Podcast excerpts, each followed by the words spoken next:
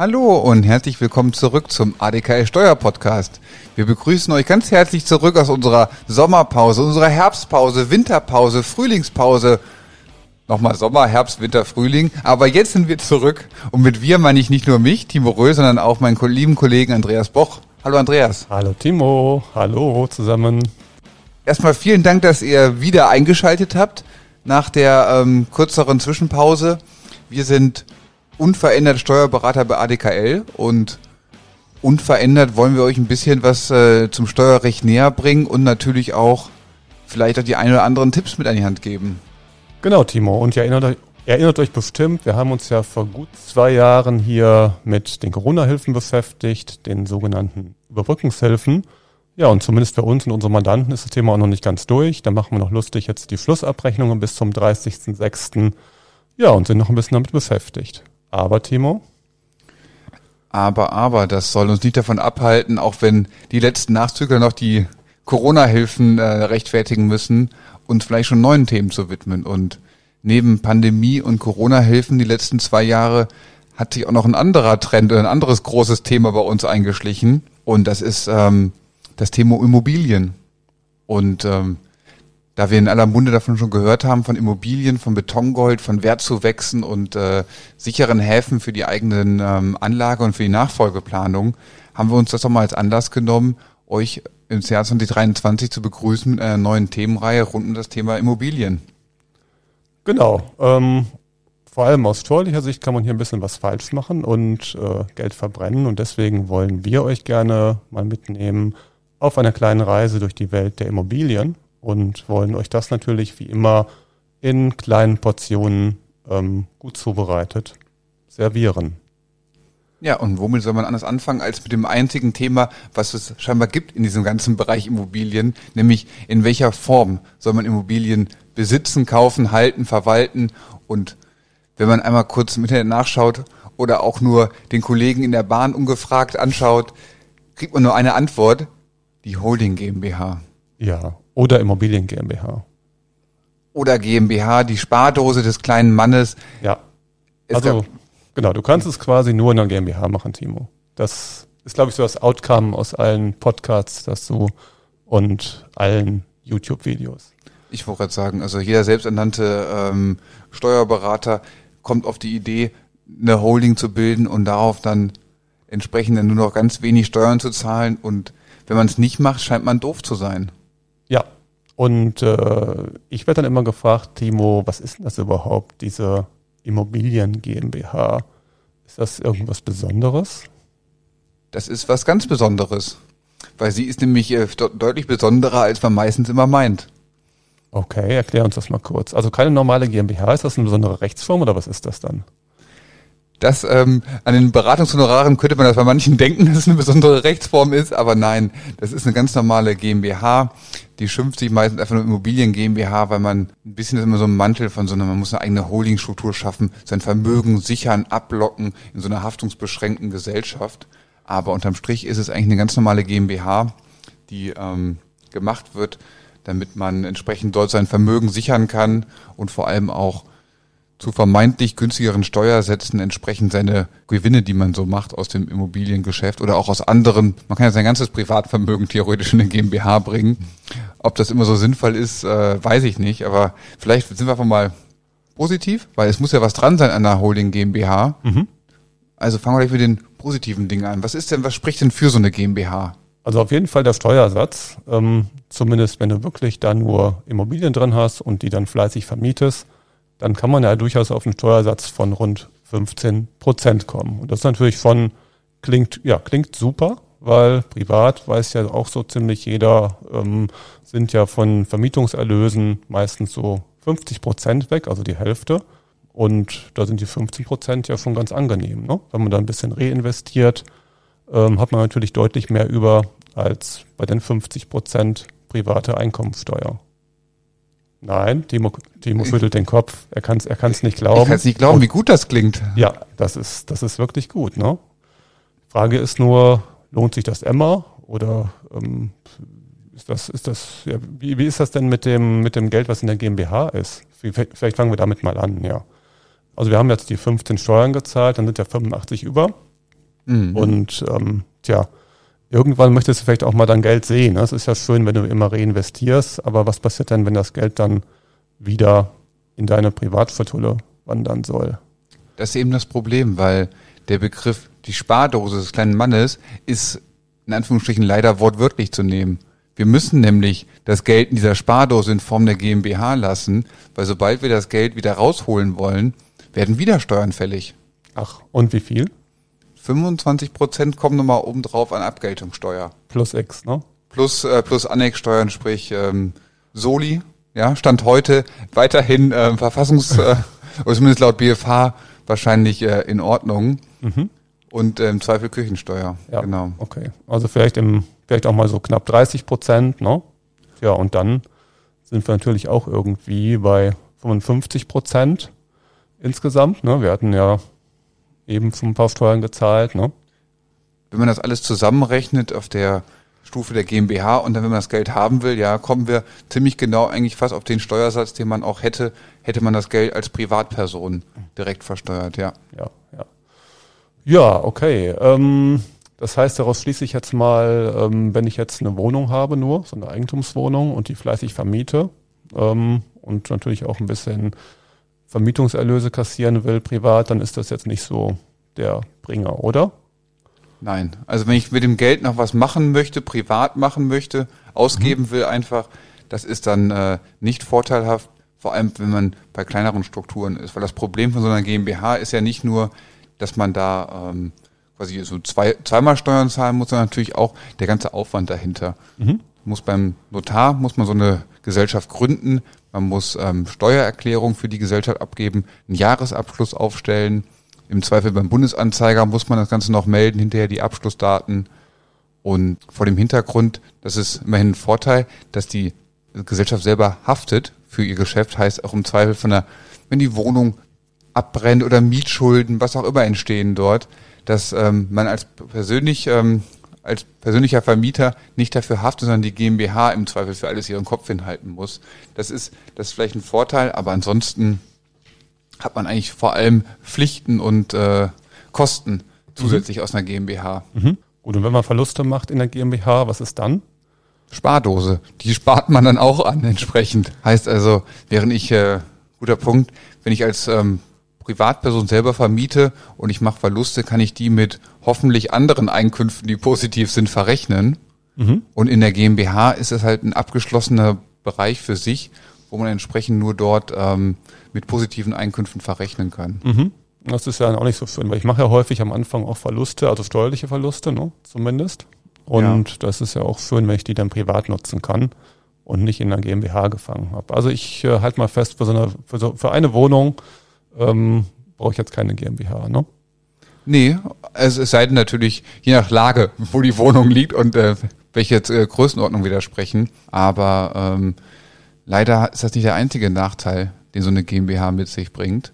Weil nicht nur, dass wir unterm Strich bei mehr Aufwand die gleichen ähm, Steuersätze haben wie als Privat- oder ähnliche Steuersätze wie Privatpersonen haben und dass unsere Verluste dort gefangen sind in dieser Gesellschaft, haben wir auch noch ein Problem mit der Steuerpflicht. Heißt also, wir wissen ja alle, wenn wir etwas vermieten, ähm, dann können wir nach zehn Jahren dieses ähm, Grundstück, das Vermietungsobjekt entsprechend steuerfrei verkaufen. Mhm. Und das funktioniert dann in der GmbH natürlich nicht, sondern da habe ich das schön im na, sogenannten Betriebsvermögen. Das heißt, ich muss alle Gewinne daraus versteuern. Genau. Kann die unter Umständen auch wieder auf neue Objekte übertragen, aber vom Grundsatz muss ich es erstmal versteuern. Genau. Und das ist halt äh, der große Nachteil, dass man halt entsprechend, weil viele Wohnungen, vor allem die, die sich dann lohnen, sind ja meistens nur durch den steigenden Wertzuwachs überhaupt noch ähm, rentabel. Mhm. Und wenn man da hinterher dann auf die volle Höhe des Gewinns noch Steuern zahlen muss, wie gesagt 15 Prozent in der Gesellschaft plus nochmal bei der Ausschüttung entsprechend knapp 30 Prozent. Ja, das heißt, dann wäre das wieder was, jetzt ohne irgendein Fazit vorwegzunehmen, aber dann können wir da auch schon mal festhalten, wenn wir einen hohen Wertzuwachs haben, den wir später versteuern müssen, dann ist die GmbH vielleicht auch nicht so besonders prickelnd, ne? Nee, und kann, man kann das Ganze sogar noch schlimmer machen. In der extremsten Stufe ist nämlich das Problem, dadurch, dass die GmbH ja ihre, ihre eigene Form ist, muss ich, wenn ich das Grundstück selber schon besitze und dann in meine Spardose tun will, weil ich vielleicht sogar wirklich die, die laufenden ähm, Mietgewinne dort behalten möchte, ansparen will für neue Objekte, wie auch immer, ist das Problem, dass ich nochmal Grunderwerbsteuer zahlen muss, wenn ich ein Grundstück in die GmbH bringe. Mhm. Ähm, wie viel Prozent sind das? Das kommt an, je nach Bundesland kommt drauf an, aber zumindest für uns hier in der Region sind 6,5 Prozent. Mhm. Und das ist auch so der Satz, der sich bei den meisten Bundesländern, glaube ich, durchgesetzt hat. Okay, das ist ja auch nochmal ein erheblicher Betrag, ne, der einfach so weg ist. Den man doppelt zahlt komplett, ja. Ja, das heißt, da müsste ich von in der GmbH dann einen erheblichen Vorteil haben. Also wirklich sehr, sehr hohe Erlöse, die dann eben mit einem günstigen Steuersatz besteuert werden. Ja. Und ähm, ich muss das dann auch wirklich langfristig halten und da darf es nicht nach ein paar Jahren schon wieder verkaufen wollen, ne? Weil dann Nein. Also da gibt es verschiedene ähm, Gründe dafür. Das kann dann wirklich nur als auch wenn es wirklich ähm, abgedroschen klingt, als Spardose dienen, dass man das Grundstück langfristig in, einem, in der Gesellschaft halten möchte, aber das schon so groß ist, dass es man keine Haftung haben möchte persönlich und natürlich auch die Mieterlöse so hoch sind, dass man diesen Nachteil aus der aus der Steuerverhaftung und auch aus der ähm, zusätzlichen Grunderwerbsteuer entsprechend ausgleicht über einen mittelfristigen Zeitraum. Mhm. Okay, verstanden. Dann lass uns doch nochmal über Privat ganz kurz reden. Privat heißt ja erstmal, ich halte eine Immobilie im Privatvermögen, also ich selber. Wenn ich das mit mehreren mache, dann ist man im Zweifel so eine ja, Bruchteilsgemeinschaft, heißt das dann. Darüber kann ich aber nicht viel regeln. Gibt es denn irgendwie eine Möglichkeit, dass ich im Privatvermögen dann auch Strukturen aufsetze? Also sprich, dass ich auch ein bisschen sagen kann, wenn ich jetzt hier der ähm, alte Herr bin, ich möchte vielleicht noch meine Kinder daran beteiligen, möchte aber weiterhin das Ruder in der Hand halten. Haben wir da irgendwie eine Idee, eine Lösung? Ich hätte jetzt erstmal GmbH gesagt, ja, die Spardose ne, für die ganze Familie. Nein, ähm, natürlich gibt es da Möglichkeiten. Vielleicht, wenn wir nur kurz erstmal sagen, okay, die GmbH ist, wir nennen es jetzt mal Betriebsvermögen, da alles, was reinkommt, wird versteuert, wenn man es wieder raushaben will, wenn man es verkauft. Ähm, da haben wir dann natürlich auf der privaten Seite, wenn ich selber vermiete zum Beispiel, dann hinterher, klar, ich versteuere alles sofort, aber ich kann es auch hinterher steuerfrei verkaufen nach zehn Jahren hafte aber auch für alles. Heißt, habe ich nicht irgendwie einen Mantel von irgendeiner Firmengesellschaft, die da drüber hängt. Ich hafte selber und wie du gerade schon gesagt hast, Bruchteilsgemeinschaft und ähnliches, wenn ich dann meine, meine Kinder, Ehepartner, wen auch immer daran beteilige mit. Im Zweifel haben alle das gleiche Stimmrecht und der Zehnjährige kann diktieren hinterher, was da mit der Immobilie passiert. So.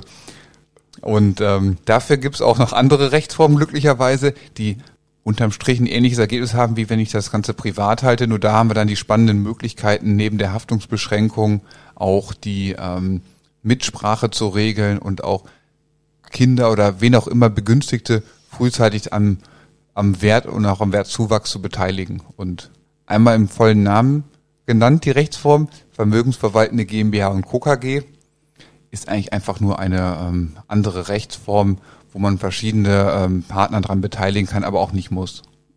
Okay, ja, wir, wir ersparen euch die Details, aber wir nehmen mit, es gibt durchaus Rechtsformen, die es ermöglichen, im Privatvermögen mit Immobilien vernünftig zu agieren, dass man auch Dinge regeln kann, dass man Kinder beteiligen kann und so weiter. Ne? Das halten wir auch mal so fest als Zwischenfazit. Ja, wenn wir mal diese Rechtsform uns einfach nur mal jetzt auch mal kurz die Pro und Kontras ähm, einmal durchgehen, damit äh, ihr eine Vorstellung habt, wo die sich eigentlich von der GmbH unterscheidet. Vielleicht erstmal die, ähm, die, die Hauptgemeinsamkeit ist die ähm, Haftungsbeschränkung. Das mhm. heißt, in beiden Rechtsformen, sowohl in der ähm, Holding GmbH als auch hier bei dieser Personengesellschaft, haben wir eine Begrenzung der Haftung auf entsprechend das Vermögen der Gesellschaft selber. Mhm. Das heißt, ich bin raus. Ne? Ich zahle ich zahl irgendwas ein im Zweifel und wenn ich das eingezahlt habe, dann passiert mir auch nicht mehr. Genau, im Zweifel würde man das Ganze liquidieren und die Schuldner könnten aber nur das, was halt in der Gesellschaft an Vermögen da ist, verwerten und würden nicht jetzt noch zu einem Privat nach Hause kommen. Das heißt, das ist eine Gemeinsamkeit auch zur GmbH, ne? zur Immobilien GmbH, die wir eben hatten. Das geht auch im Privatvermögen mit einer GmbH und Co. KG. Ja, und äh, auch wenn die relativ ähnlich klingen im ersten Moment, hört es da eigentlich mit den Gemeinsamkeiten schon wieder auf. Mhm weil ähm, außerhalb dieser Beschränkung der Haftung sind die sich schon fast wie Tag und Nacht unterschiedlich. Genau, jetzt kommen Verluste. Das hatten wir, hatte sie eben auch angesprochen, Timo. Ne? Was ist genau. jetzt mit Verlusten in der privaten, nenne ich es jetzt mal, GmbH und Co. KG entstehen? Da ist eben das, ähm, das Besondere während dieser Holding, die ist intransparent, die hat ihr, ihr eigenes Rechtsgeschäft, aber in dieser privaten Gesellschaft ist das Schöne, da wird alles transparent, läuft alles durch. Heißt also, Verluste bekomme ich entsprechend direkt im Jahr des Entstehens auch zugerechnet. Mhm. Ja, das ist doch gut. Das heißt, die, die hole ich mir in die Einkommensteuer rein. Und oft habe ich ja auch steuerliche Verluste, habe ich eben auch schon gesagt. Ich habe am Anfang hohe Abschreibungen vielleicht. Ich habe ähm, die Zinsen, die Vollzinsen, die besonders hoch sind am Anfang. Und dann laufe ich vielleicht tatsächlich in den steuerlichen Verlust erstmal rein. Ne? Ein paar, ein paar Wohnungen sind noch nicht vermietet am Anfang, wie auch immer. Oder ich fange erst zu bauen überhaupt. Ja. Dann kann ich aber schon mal die ganzen laufenden Kosten direkt schon mal geltend machen. Mhm. Genau. Das also. heißt, die mindern dann schön mein Arbeitseinkommen oder was auch immer ich habe. Meistens habe ich ja irgendein Einkommen, aus dem ich mir dann diese Immobilien auch ähm, leisten kann. Toi, toi, toi, ja. das wäre so eine Grundvoraussetzung. Ähm, natürlich gibt es auch Schenkungen, aber wir gehen jetzt mal davon aus, dass, dass auch andere Einkünfte da sind, dass ich dann auch dadurch Einkommensteuer zurückbekomme und meine Steuerlast senken kann. Sofort, genau. Und nicht mhm. erst ähm, bei einer GmbH, die am Ende vielleicht nach 20 Jahren was verkauft oder so, wo ich dann erst in die Gewinnzone käme. Da würde man das Ganze, die Verluste Jahr, Jahre oder Jahrzehnte lang sogar auf, ähm, aufbauen. Mhm, mh. Und nicht nur, dass wir die Verluste sofort nutzen können, das Tolle ist auch, wir müssen uns im Zweifel ähm, nicht vor dem Erwerb des Grundstückes dafür entscheiden, die, ähm, das Konstrukt dieser privaten Gesellschaft zu wählen. Wir können auch noch, dadurch, dass es alles transparent ist, können wir auch schon Wohnungen oder Immobilien, die wir besitzen, können wir noch im Nachhinein auch noch in die Gesellschaft einbringen. Mhm. Grunderwerbsteuerfrei. Wow. 6,5 Prozent auf, auf den gemeinen Wert. Mhm. Ja, die spare ich mir einfach. Die spart man sich. Das ist schon ähm, aller Ehren wert.